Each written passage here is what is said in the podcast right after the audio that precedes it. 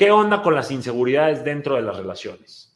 ¿Cuál es el principal asesino de la confianza en una relación? ¿Son las mentiras? ¿Son los celos? ¿Es la traición de los acuerdos? ¿Es la mala comunicación? ¿Qué opinan ustedes?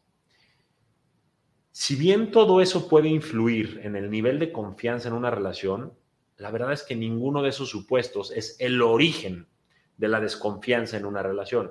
Esos supuestos que acabo de decir son solo consecuencias, pero no son la raíz, no son el origen. Lo que realmente mata la confianza en una relación y lo que es el origen de todo lo malo en una relación de pareja o de amigos o de colegas e incluso la relación que tienes contigo es la baja autoestima. Los celos, las inseguridades, el sobreanálisis, la falta de empatía y de madurez para tener una conversación y lograr acuerdos, o la paranoia que convierte una relación en un juego de policías y ladrones, son señales de baja autoestima. Si tu pareja o tú tienen baja autoestima, nunca va a haber confianza. Y no importa que uno de los dos quiera hacer todo bien, el otro va a encontrar las razones necesarias para desconfiar. Y eso va a pasar porque esa persona o tú no se valoran lo suficiente y por lo tanto se creen desechables y sustituibles. Y lo que es peor es que con baja autoestima nunca vas a tener el valor para ponerte como prioridad y salirte de esa relación y terminarla en caso de que toda esa desconfianza tuviera justificación cierta o hubiera abusos o hubiera infidelidades o cosas por el estilo. La desconfianza en la relación de pareja es como una enfermedad. Empieza de forma muy sutil, casi imperceptible, y va creciendo. Y, se expande y se extiende y se vuelve imparable. Si la desconfianza no se atiende a tiempo, como la enfermedad que es, puede terminar por matar la relación, pero también puede matar tu forma sana y saludable de desenvolverte con cualquier persona o situación o lugar. Y con eso podemos entrar a otros puntos que son consecuencia de esto. Por ejemplo, los celos. La realidad es que todos, todos, en algún momento hemos sentido celos nos hemos puesto celosos. Los celos son un sentimiento humano, normal o natural más bien. No debería de darnos vergüenza aceptar que hemos sido celosos en algún punto o que hemos tenido celos. Quien diga que no ha sentido celos en su vida, miente, porque los tenemos desde chiquitos, cuando vemos que otro niño tiene el juguete y nosotros no. Pero ojo, no porque sea algo natural, significa que no debamos atenderlo o que sea algo que está permitido usar como justificación para dañarnos a nosotros mismos o dañar a nuestras personas cercanas. Los celos, como te digo, son naturales, pero eso no quiere decir que sean saludables. Para que te quede claro, el estrés es una emoción que también es natural, pero en cierto punto el estrés puede ser letal los celos son emociones mal canalizadas. Son emociones que se transforman en una conducta que refleja el nivel de autoestima que tienes tú o que tiene tu pareja. La mayoría de las veces los celos son un sentimiento causado por la imaginación. Imaginamos escenarios catastróficos que nos duelen porque nos sentimos inseguros con quienes somos y entonces creemos que en cualquier momento nos van a engañar, nos van a traicionar, nos van a sustituir o nos van a ver la cara o lo que sea. Esa imaginación caótica y exagerada que tiene como origen una autoestima poco saludable puede traerte consecuencias muy desagradables.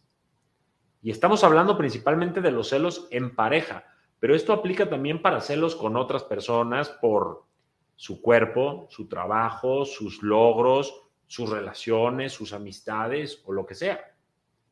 Los celos son esas inseguridades en tu cabeza que te dicen, nos quieren sustituir, hay algo mejor que yo allá, eh, alguien afuera me quiere robar a mi pareja, yo debería estar igual que esa persona y ganando más, yo debería estar haciendo eso, Yo desearía ser como esa persona.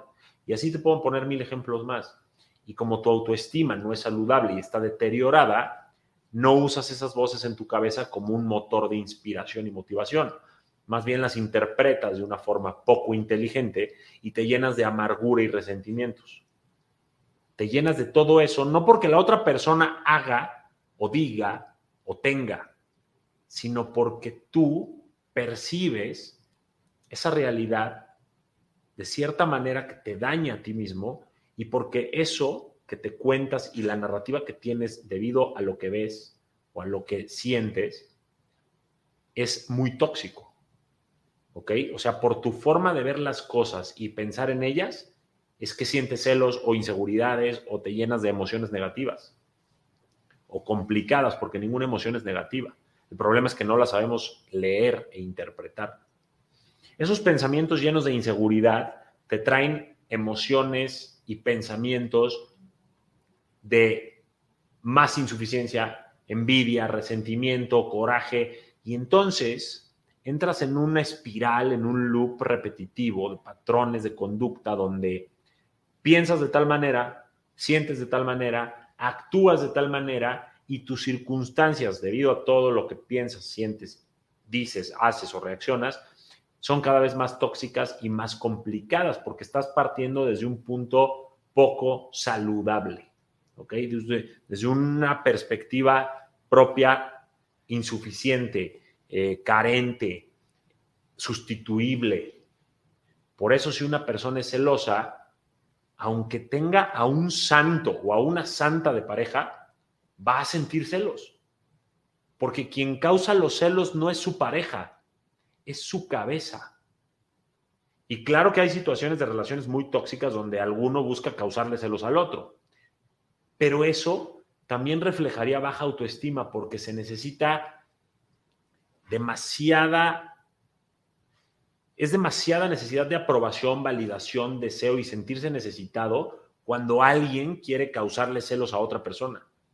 Pero quien cae en la trampa y siente los celos, también refleja la baja autoestima. Y el mayor problema viene cuando incluso si esos celos fueran causados intencionalmente, esa persona o no se daría cuenta, o aunque se dé cuenta, no tendría el valor de ponerse como prioridad y salirse de esa relación tóxica, sino que permitiría durante mucho tiempo abusos, infidelidades, conductas tóxicas, narcisistas y mucho más. ¿Ok? Voy a repetirte esto hasta el cansancio. Los celos y todo lo que tenga como base una falta de confianza en una relación tiene como origen una baja autoestima. Eso te provoca imaginar cosas, sobreanalizar, dudar, incluso mentir, soportar y permitir cosas que no deberías. Y lo más grave es que aunque encontraras a alguien que te ame, como tú tienes baja autoestima, vas a estar dudando siempre y vas a estar siempre creyendo que hay gato encerrado. Y eso va a causar que no te puedas comunicar con tu pareja porque vas a esperar a que la olla explote, porque no tienes la suficiente autoestima para enfrentar una plática incómoda. Y entonces cuando te comuniques va a ser a partir del coraje, la desconfianza, los celos y todo lo malo. No vas a comunicarte de forma madura, empática para lograr acuerdos y aceptar también opiniones y comentarios y críticas constructivas. Entonces, como no lo vas a poder hacer, eso va a provocar distancia entre tu pareja y tú. Vas a ser el típico cliché de la persona que no quiere llegar a su casa para no ver a su esposa o se espera a dormir, a que se duerma para no tener que verla.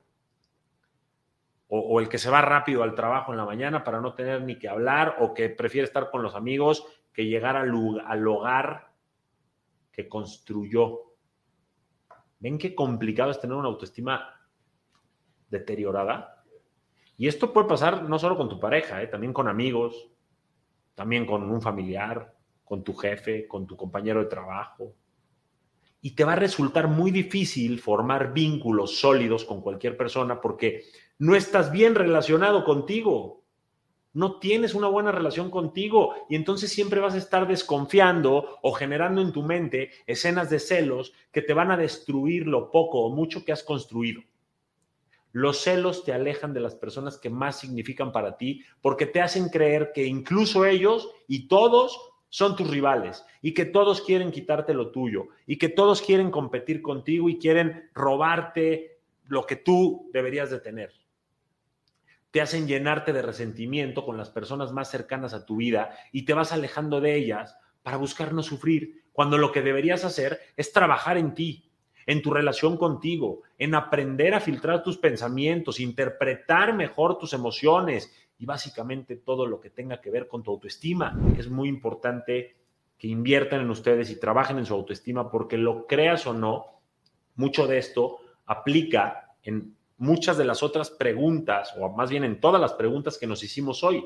Por ejemplo, en el supuesto de que te pones triste porque te dejan en visto, o cuando te duele hasta el alma que te fantasmeen, o cuando te dejan de buscar después de una cita que creías que había salido bien, o cuando ves que tu pareja le dio un like a otra mujer o comentó en la foto de otra mujer, y también cuando terminamos una relación sin un cierre correctamente hecho. En esos supuestos, el origen de tu sufrimiento es el mismo, tu baja autoestima, tus inseguridades. Y ahorita te voy a explicar, porque en algunas en la mayoría de las veces es pura imaginación y lo malinterpretas, y en otras no, en otras tal vez tienes razón, pero no puedes ni salirte de esa relación. No tienes la seguridad ni la confianza en ti para salirte y enfrentar esa situación. Te lo explico. ¿Por qué nos duele todos estos supuestos? ¿Por qué tiene que ver con nuestra autoestima? ¿Por qué nuestras inseguridades juegan un papel muy importante aquí? Mira, cuando sentimos una conexión profunda con alguien y depositamos muchas ilusiones y esperanza dentro de esa conexión, nos permitimos abrirnos, ser vulnerables y permitimos que alguien entre a nuestra vida y a nuestro corazón. Y eso es un paso enorme, enorme para cualquiera. Dejar entrar a alguien a lo más profundo de nuestra vida no es cualquier cosa. Y por lo mismo, cuando nos enfrentamos a situaciones en las que esas personas nos dejan en visto o nos dejan de buscar después de un número de citas o cuando vemos que le dan like o comentan a otra persona de cierta forma, o cuando desaparecen repentinamente y dejan nuestras vidas sin ninguna explicación, la ilusión se esfuma y esa ilusión se sustituye por confusión. Y justamente a la hora de querer resolver esa confusión es cuando empieza nuestro dolor. A la hora de preguntarnos qué carajos pasó, es cuando nosotros mismos nos lastimamos y si bien esa persona hizo las cosas mal y no tuvo la madurez de ser clara y tener una plática difícil, cara a cara, de frente, para darnos un cierre, o si bien esa persona hizo una conducta que se puede malinterpretar, la realidad es que ellos no son quienes nos lastiman. Ellos no tienen ese poder. Nos lastimamos nosotros porque tenemos que inventar el por qué esa etapa terminó o por qué esa persona hizo lo que hizo. Y lo hacemos porque esa persona no nos los quiso o no nos los pudo explicar. No tuvo los pantalones, ni la inteligencia emocional, ni la autoestima suficiente tampoco para pararse frente a nosotros. Y muchas veces nosotros somos quienes tenemos que darnos nuestro propio cierre y las explicaciones de lo que pasó. Pero ahí viene el problema más grave. Y es que desafortunadamente como humanos automáticamente nos contamos una historia negativa. Como nadie nos enseñó en la escuela o en nuestra casa o en ningún lado a lidiar con nuestras emociones, ni en nada relacionado con nuestra autoestima o en las relaciones o de inteligencia emocional, pues entonces nuestras inseguridades más profundas salen a flote y nos lastiman empezamos a pensar sobre todo lo que podríamos haber hecho diferente, todo lo que hicimos mal, todo lo que no dimos, nos culpamos y pensamos en todo lo malo que creemos que somos o tenemos. Y eso duele, duele mucho, duele en lo más profundo y puede hacernos sentir heridos y muy confundidos. Y yo sé lo difícil que ha sido o que es para ti lidiar con estas situaciones. Yo sé lo difícil que puede ser querer tanto a una persona y recibir a cambio desesperanza o confusión. Es muy doloroso.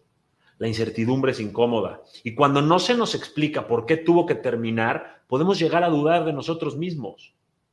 Es por eso que estos temas pueden pesar tanto en el corazón humano. Yo sé lo duro que es pensar que tal vez eres difícil de amar. Sé lo que es preguntarte por qué alguien simplemente no pudo respetarte lo suficiente como para ser honesto contigo.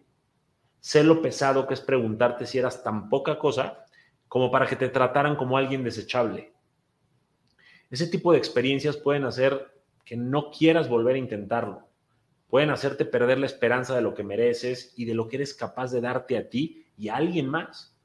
Te hacen desconfiar de ti, te hacen creer que el amor no es para ti, que cierto trabajo no era el, tuyo, que ya lo que te apasiona ya no te apasiona. Hay tantos supuestos.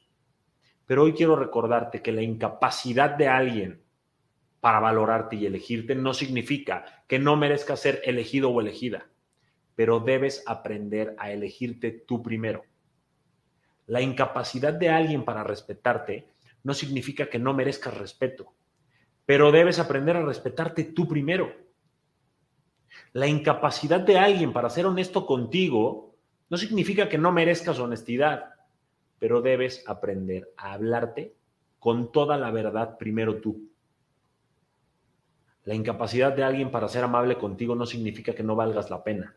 Así que ya no te cuentes historias que no son reales y mejor aprende a ser amable primero tú contigo a partir de la relación que tienes contigo y lo que te dices y lo que dejas entrar a tu vida y lo que filtras y tal vez no puedas cambiar lo que sucedió, pero puedes controlar cómo reaccionas a eso que te pasó y lo que aprendes de la experiencia. Puedes trabajar en tu relación contigo para que por consecuencia mejores tu relación con tu pareja o con cualquier persona o con cualquier recuerdo y con todo en tu vida. Según como sea tu relación contigo, va a ser el tipo de relaciones que dejes entrar a tu vida porque eso es lo que tú vas a creer merecer. Y eso es una realidad aceptamos el amor que creemos merecer. Y si tú quieres en tu vida personas amables, respetuosas y gentiles con tu corazón, pues tienes que primero ser amable, respetuosa y gentil tú, contigo. Si quieres conocer personas que sean honestas y que sepan lo que quieren, pues tienes que ser primero tú honesta o honesto contigo y saber lo que quieres tú. Yo te puedo asegurar que mereces ese tipo de amor, ese tipo de amistad, ese tipo de conexión. Mereces a alguien que pueda darte todo eso que sueñas. Nunca menos. Pero primero debes dártelo tú. Y es que vivimos en una época en la que creemos merecer todo, pero no estamos dispuestos a dar todo. Queremos la recompensa, pero no el esfuerzo. Queremos que nos amen, pero no sabemos amarnos a nosotros. Y por lo tanto, no sabemos amar a nadie más de forma saludable o cuando nos aman de forma poco saludable, no sabemos salirnos de una relación. Trabaja tu autoestima para eliminar esos enemigos de la confianza, para poder comunicarte mejor con tu pareja, para respetar los acuerdos negociados, para darte los cierres que necesitas sin ahogarte en tus inseguridades y para poder terminar la relación si así lo amerita la situación, para darte lo que necesitas sin buscar a alguien que haga el trabajo por ti, para que puedas relacionarte desde lo saludable y no desde lo tóxico.